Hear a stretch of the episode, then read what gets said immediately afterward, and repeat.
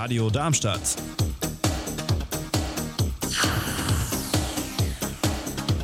Radadadada.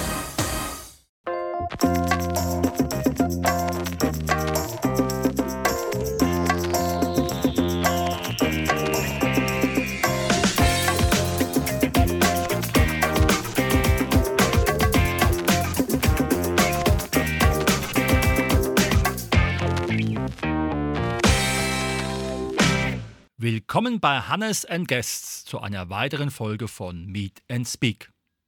Unser heutiges Thema? Das achte Biebricher Schlossgespräch aus der Landeshauptstadt Wiesbaden rund um Olympia mit Fairplay-Gewinnerin Sarah Voss. Spannende Gäste, schöne Interviews. Hört rein. Also mein Name ist Gudrun Doll-Tepper und ich bin die Vorsitzende der Deutschen Olympischen Akademie Willi Daume.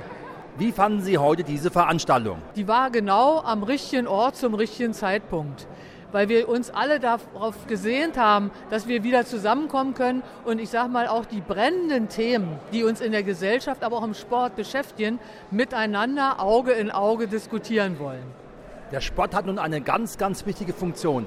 Welche ist es aus Ihrer Position, aus Ihrer Sicht? Der Sport soll ja Menschen verbinden.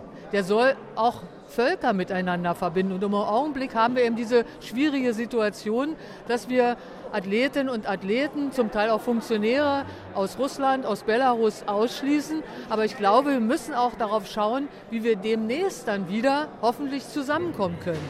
Kann man sagen, eine Welt, eine Gemeinschaft? Das ist der Traum. Und wir sehen, wie schwierig das ist, das zu leben. Vielen Dank. Gerne. Dankeschön. Ja, hallo, ich bin der Gerald Fritz, ich bin der Direktor der Deutschen Olympischen Akademie und wir haben heute natürlich eine tolle Veranstaltung hier im Biebricher Schloss erlebt. Es ging ja um äh, Perspektiven und Herausforderungen der olympischen und paralympischen Idee. Und wir hatten heute wirklich hochkarätige Podiumsgäste hier. Und es wurde natürlich auch der Fairplay-Preis vergeben. Und äh, hier hat es mich besonders gefreut, dass wir mit dem Peter Fischer jemanden hatten, der sich ja sehr stark macht äh, gegen Rassismus und gegen Extremismus, der den Preis äh, bekommen hat und heute ja leider im Stadion nebenan in äh, Frankfurt ist. Und äh, wir haben der Eintracht natürlich auch doll die Daumen gedrückt, aber er ist natürlich ein Vorbild und ich denke, er hat den Preis sehr, sehr verdient. Und äh, wir haben natürlich noch einen zweiten Preis gehabt, den Sonderpreis, den hat die Sarah Voss bekommen für ihr Eintreten für Selbstbestimmung im Sport. Sie hat ja bei der Europameisterschaft in Basel 20 2021 einen äh, langen Tonanzug getragen äh, und äh, damit hat sie auch ein Zeichen gesetzt äh, und hat äh, auch weltweit dafür Beachtung bekommen und das war auch eine ganz, ganz tolle Aktion. Es gibt ja das Motto, fünf Ringe, eine Idee, viele Ideale. Welche Ideale sind für dich im Sport wichtig? Na, Im Sport äh, ist es ganz wichtig, dass man erstmal miteinander Sport treibt äh, und nicht alleine und vor allen Dingen, dass man äh, Respekt äh, sich gegenüber äh, auch zeigt äh, und dass man einfach auch sich über den Sport verbindet. Herzlichen Dank. Ich bin die Fabienne Königstein, ich bin Athletenvertreterin im DUSB-Präsidium und habe mich richtig gefreut, dass nach all den Jahren Pandemie endlich mal wieder zusammenkommen konnte in Person und über sportpolitische Themen diskutieren konnte. Du kommst ja aus der Leichtathletik, das heißt, du rennst viel im Ausdauerbereich. Kann man sagen, wir laufen gemeinsam zu einem Ziel, was Olympia für alle heißt? Absolut. Und man kann auch sagen, ich bin Marathonläuferin. Das ist ein Marathon, der da ansteht und kein Sprint. Es wird ein langer Prozess sein und wir brauchen Ausdauer. Brauchen die Athletinnen und Athleten noch mehr Rücksprache oder noch mehr Unterstützung, weil du ja an dieser Richtung auch eine wichtige Funktion hast? Also es hat sich in den letzten Jahren schon viel getan mit dem Verein Athleten Deutschland, der sich gegründet hat, der jetzt auch ähm, hauptamtliche Mitarbeiter hat, die sich komplett für die Athleten und Athletinnen ja, für sie da sind und sich engagieren und mittlerweile eine starke Stimme in der Politik haben. Also wir sind auf einem guten Weg und werden da unsere Stimme noch weiter verstärken in den nächsten Jahren. Also zum Davonlaufen gut. genau. Dankeschön. Bitte. Also mein Name ist Eike Schulz vom ZDF, vom Zweiten Deutschen Fernsehen, der Sportredaktion. Arbeite ich mittlerweile seit 26 Jahren. Ähm, habe den Olympischen Geist kennengelernt im Jugendlager 84 in Los Angeles. Da kam so das olympische Gen hoch und deswegen finde ich solche Veranstaltungen wie hier im Schloss Biebrich, dass man über die Vielfalt der Olympischen Spiele spricht, unglaublich toll. Aber es war ein trauriger Anlass. Mein Sportchef, der das vorher moderiert hat, ist äh, bei einem tragischen Skiunfall ums Leben gekommen. Und dann hat man mich gefragt, ob ich hier moderieren äh, wollte. Und ich habe ja gesagt. Und ich glaube, wir haben alle heute ähm, Dieter äh, ja nicht nur verabschiedet. Äh, ich glaube, er hat von oben zugeguckt und er hat applaudiert. Er fand den Abend, glaube ich, auch sehr gelungen. Was bedeuten für dich die Olympischen Spiele und der olympische Geist?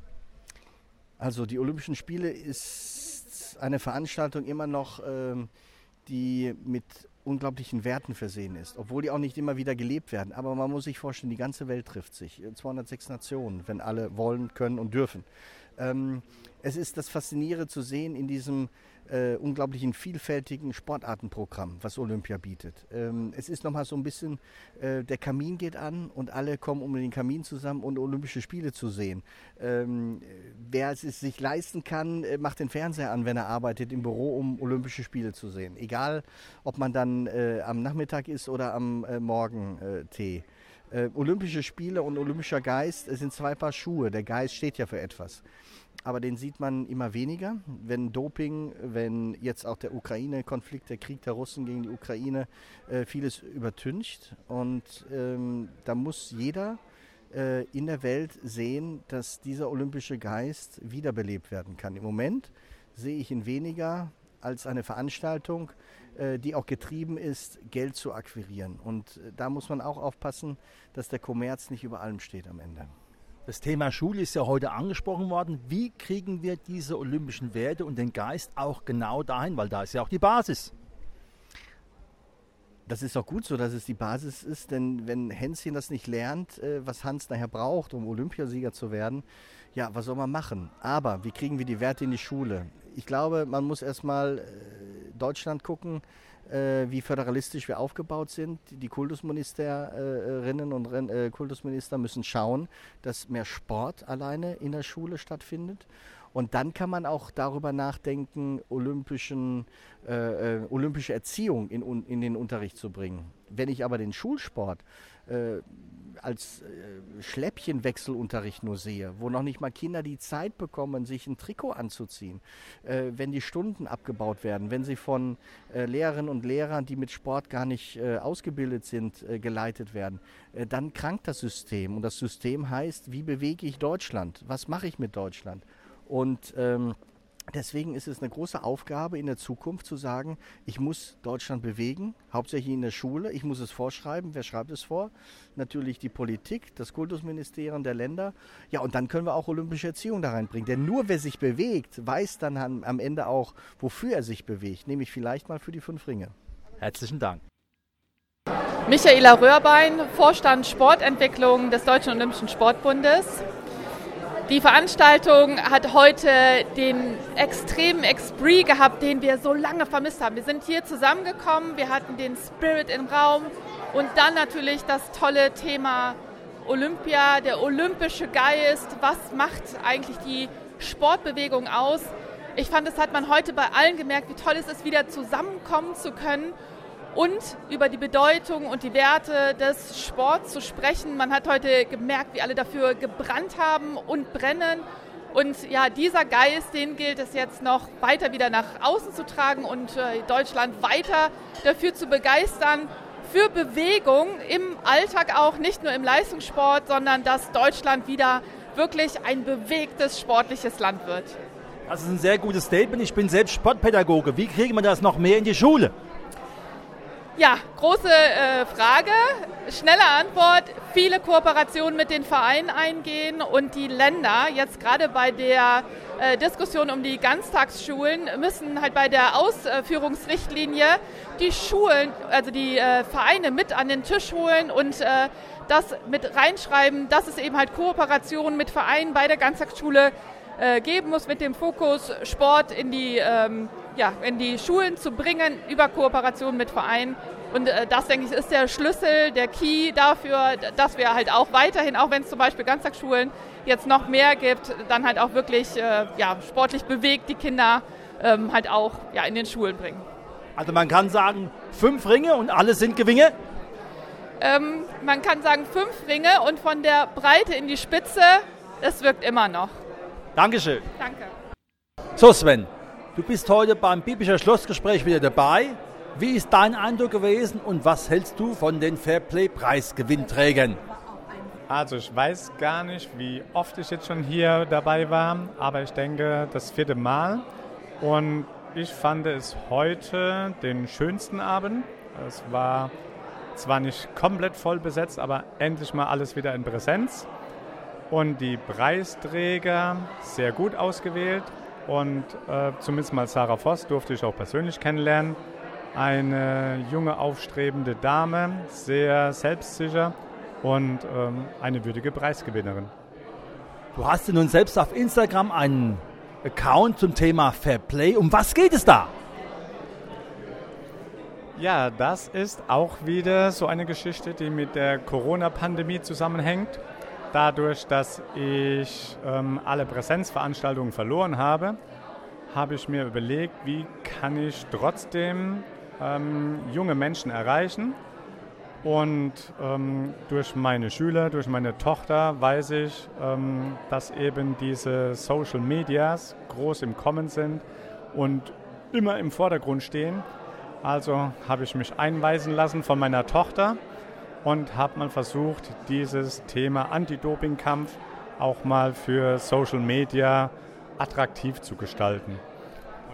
Und so kam das dann zustande, dass ich meinen Account at Anti-Doping Daily genannt habe.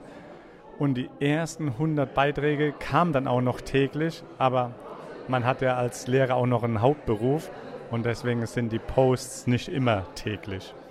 Muss es auch nicht sein. Herzlichen Dank. Sarah, erstmal herzlichen Glückwunsch zum Fairplay-Preis. Was bedeutet dir dieser Preis?